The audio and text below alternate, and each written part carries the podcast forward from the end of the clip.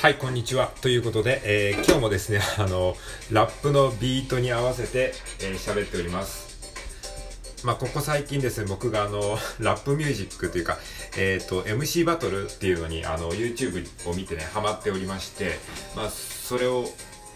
その影響を受けてですね、ちょっとね、あの、ビートに乗せて喋るっていうことをね、あの、やっております。まあ別にラップをやるわけではないんですけど、ラップをやるわけじゃないんだけど、この普通のトークをビートに乗せてやったらどうなるかっていう、ちょっとね、実験というかね、そういう試みを勝手にやってるんですよね。だから別にラップをやるわけじゃないんですよ。ラップをやるわけじゃないんだけど、一応ね、ビートは意識してる。ビートは意識して喋ってるんだけど、えー、ラップをやりたいわけではない。はい。だからこのビートをやビートが流れてるんだけども普通のトークをするっていうねそういう あの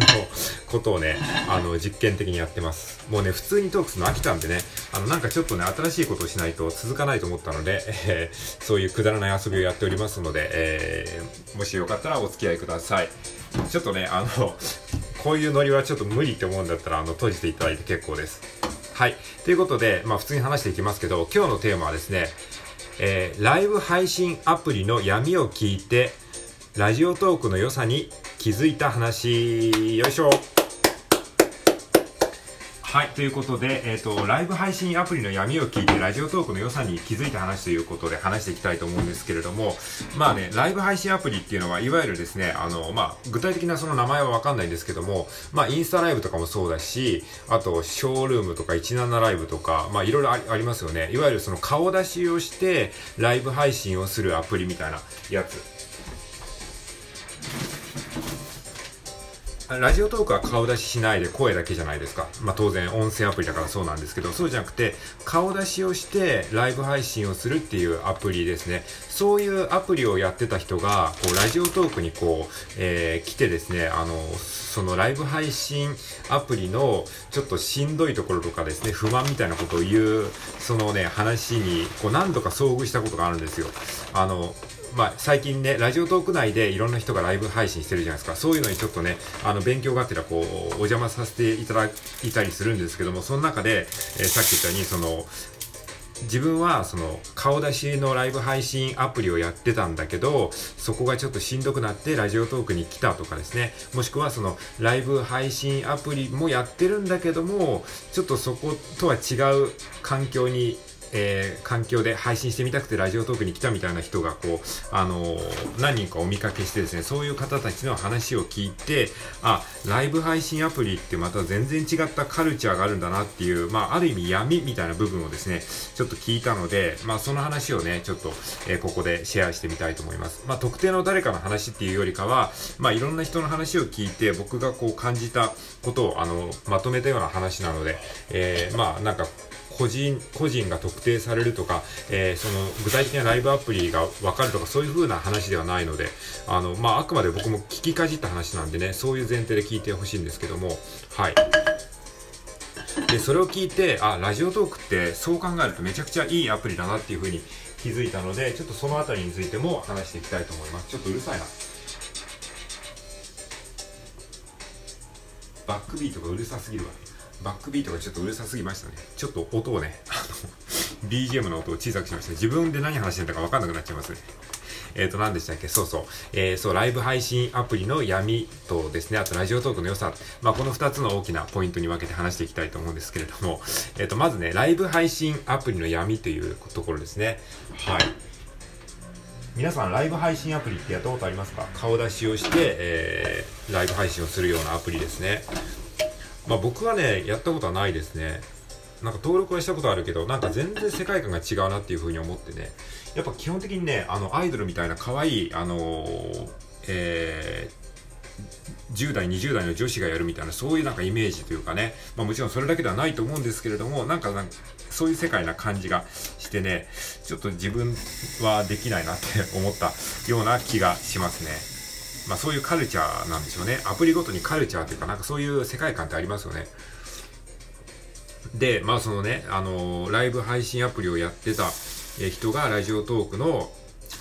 えー、ライブ配信をやってて、そこの、えー、その、いわゆるライブ配信アプリの、えー、世界について教えてくれたりとかしてたんですよね。で、そこで、まあ、どんなことがあったかっていうと、どんななんか気づきがあったかっていうと、まあ、いわゆるその課金文化っていうのがね、あるんですよね。まあ、ラジオトークもそういうのあるかもしれないけど、僕あんまりそういうの詳しくないんでね、ラジオトークもお金を稼げるっていうのがあるらしいんですけど、なんかね、あんまりよく仕組みが分かってないんですけど、でもね、ただその他の一般的なライブ配信アプリだと結構その課金の換金率っていうのが良くて、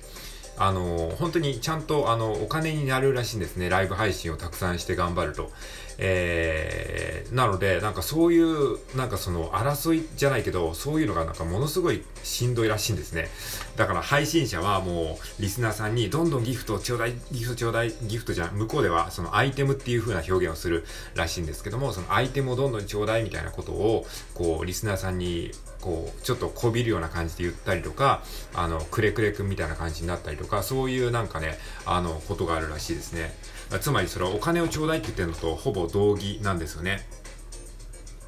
まあ、ラジオトークはどうなんですかね。あの、ギフトとかもらっても、それがお金になるのか、ちょっと僕は仕組みが分かってないんですけど、なんかポイントになるのか分かんないけど、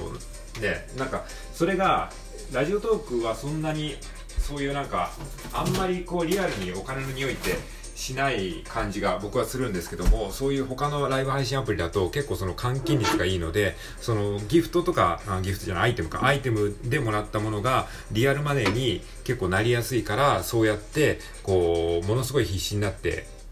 アイテムを要求したりとか、それがもうえげつないらしいですね。えー、とかですね、あとランキングっていうのがあったりしてね、え、そのランキングでこう競ったりとかするっていう、そういうところもあったりとか、あとリスナーさんの奪い合いみたいなのもあるらしくて、そうやってそのアイテムをたくさんくれるリスナーさんっていうのは結構貴重な存在じゃないですか。だってお金になるわけですから。お金になるから、そうやって他のそのえー、配信者が自分のところにその、えー、リスナーを勧誘したりするらしいんですね。うちのところに来てよ、うちのところに来てよ、みたいな感じで。なので、なんかそういうちょっとね、こう、お客さんの奪い合いみたいなのも あるらしくて。いやーなんかね、ちょっとしんどいですよね。そういう、そういう世界って。なんかね、いや、その、やっぱそれはなんかね、すごいね、人間関係のすごいドロドロしたものをね、見させられたような気がしましたね。やったことはないけど、なんかまあ容易に想像はつきますよね。まあ、ランキングをしたりとかね、あとその、なんだろうな、あの、やっぱそうやって、その、ギフトとかが実際にお金になるから、えー、そういうお金目当てで、えー、リスナーさんにこびるような発言をしたりとか、あとはちょっとそういうなんか色恋みたいなそういうものを使って、あのー、ね、アイテムを出してもらったりとか、もうなんかちょっとなんか別の世界ですよね。あ確かにそういう世界はね、きついですよね。なんか、ラジオトークってあんまりそういうのない感じがしますよね。まあ、あるのかもしれないけど、僕は少なくともそういう感じは一切ないですね。すごく平和というか、うん。やっぱね、それで思ったのは、ラジオトークってやっぱりね、そういうのが多分ね、考えられてるんだろうなって、そういう世界を多分見てきたっていうか、そういう世界をある程度分かってた上で設計されてるのかなって改めてね、その話を聞いて思ったんですよ。例えばそのリスナーさんのことがあんまりこうこっちからわからないような仕組みになってるっていうのもやっぱりそれが分かっちゃうと結構そのなんか人間関係のギスギスに発展しちゃうというかそういうのってあるじゃないですか。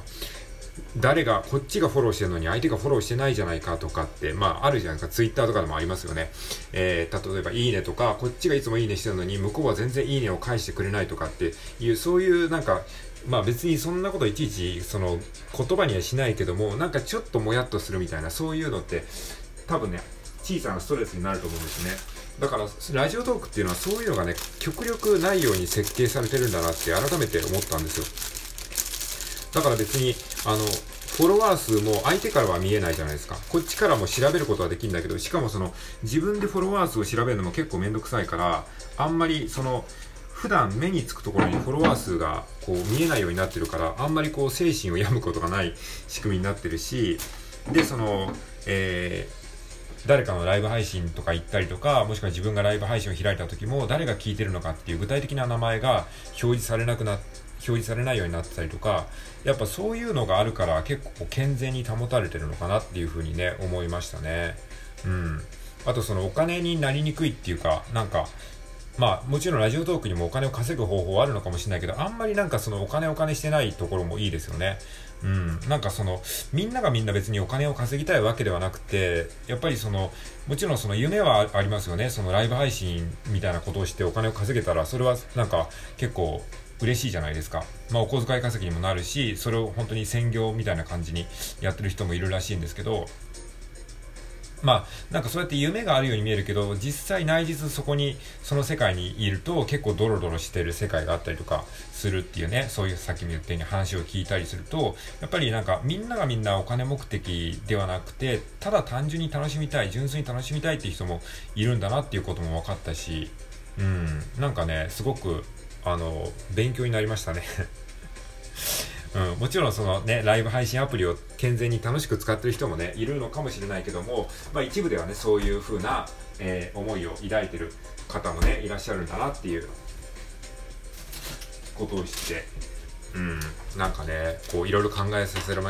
えさせられましたね。やっぱこういう風にね、配信とかやってると、それがちょっとでもお金になればいいなって、まあ誰しも普通に思うことだと思うんですけども、まあ決してそれがね、あの、お金になったからって幸せなことばかりではないっていう、そういうなんか現実をね、あの、学ばせてもらったっていう意味ではすごくね、興味深い、えー、話が、えー、聞けたので、まあちょっとそれを、えー、少し自分なりにシェアしてみたいと思って話してみました。はい。ね、なんかまあ、僕は本当それを聞いてねラジオトークを、えー、ラジオトークというアプリをねあの選べて本当にラッキーだったなというか良かったなというふうに思いましたね。はい、えー、ということでこれからも、えー、楽しく配信していきたいと思いました。ということで今回は以上です。ありがとうございました。